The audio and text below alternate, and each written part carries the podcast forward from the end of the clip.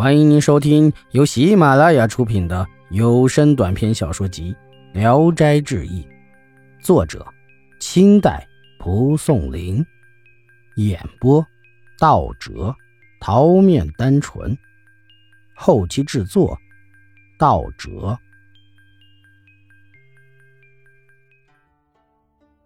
老涛，山西泽州有一绿林豪杰，名叫邢德。他善拉强弓，射连珠箭，被称为一时绝技。但此人一生潦倒失意，运气不佳，不善于经营谋利，出门做买卖总是亏本。南北两京的大商人却总是喜欢和他结伴，路上有了他就不用害怕了。正值初冬时节，有两三个商人借给邢德一点钱，邀他一同去贩运。邢德也拿出自己所有的钱，准备做件大买卖。他有一个朋友很会算卦，就去问问吉凶。有人算了一卦，说：“这一卦是个悔字，你这次的生意不但赚不了钱，怕是还要亏本啊。”邢德听了很不高兴，打算不干了。可那几个商人强拉着他，匆匆的上路。到了京都，果然像卦里算的赔了老本儿。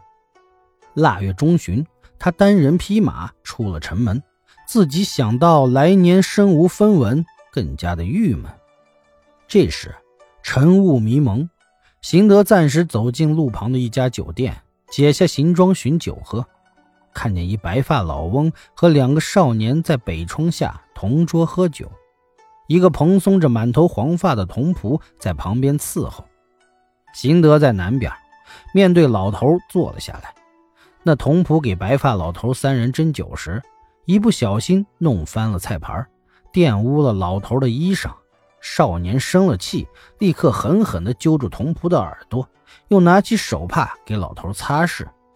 这时，邢德看见童仆的两个拇指上各套着半寸来厚的铁剑环。每一个铁环大约有二两多重。吃过饭，老头让少年从皮口袋中拿出银钱放在桌上，称称算算，约有喝数杯酒的功夫，才将银钱包裹起来。少年从牲口棚里牵出一头瘸腿的黑骡子来，扶着老头骑上。童仆也骑上一匹瘦马，跟着出了门。两个少年各自腰佩弓箭，牵着马出了店门。邢德看见老头有那么多银钱，眼馋的像要是冒出火来，酒也不喝了，连忙尾随而去。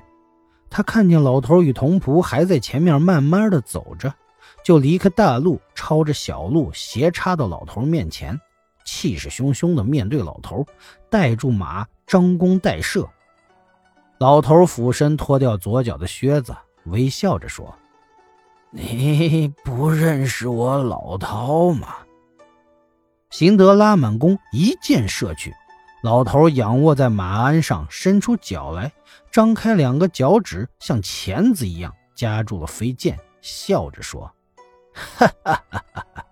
就这么点本事，还用得着老子用手来对付吗？”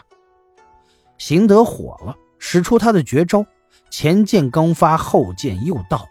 老头用手抓住一支箭，似乎没有防备他的连珠箭，后一支箭直射进他的嘴里。老头从骡子上跌落下来，嘴里含着箭，直挺挺地躺在那里。童仆也跳下马来。行德很高兴，以为老头已经死了。刚走到近前，老头吐出剑，跳了起来，拍着巴掌说：“ 哈哈哈哈初次见面。”怎么这样恶作剧呀？邢德大吃一惊，马也惊得狂奔起来。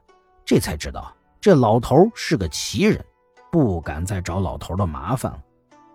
走了三四十里路，邢德正碰上往京城押送财物的官差，便拦路抢劫了钱财，大约有千两左右。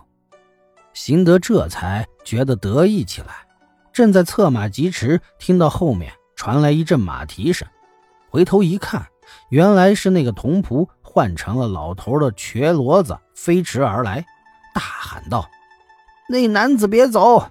你夺取的东西应少分一点给我。”邢德说：“你认识连珠剑邢某吗？”童仆说：“刚才已经领教过了。”邢德以为童仆其貌不扬，又无弓箭，容易对付，一连发了三箭，连续不断，如同群鹰飞冲。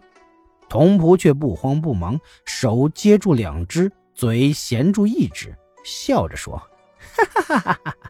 这样的技艺真的丢死人了。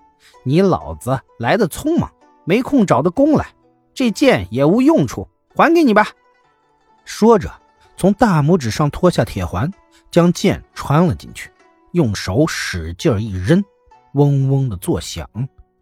邢德吓坏了，来不及躲避，剑一穿过耳朵，不觉得翻身掉下马来。童仆跳下骡子来，就要搜刮银两。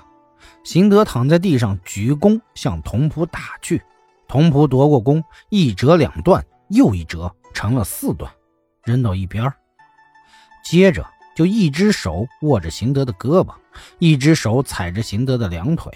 邢德觉得两只胳膊像是被捆住了，两条腿好像被压住了，用尽力气也不能动一动。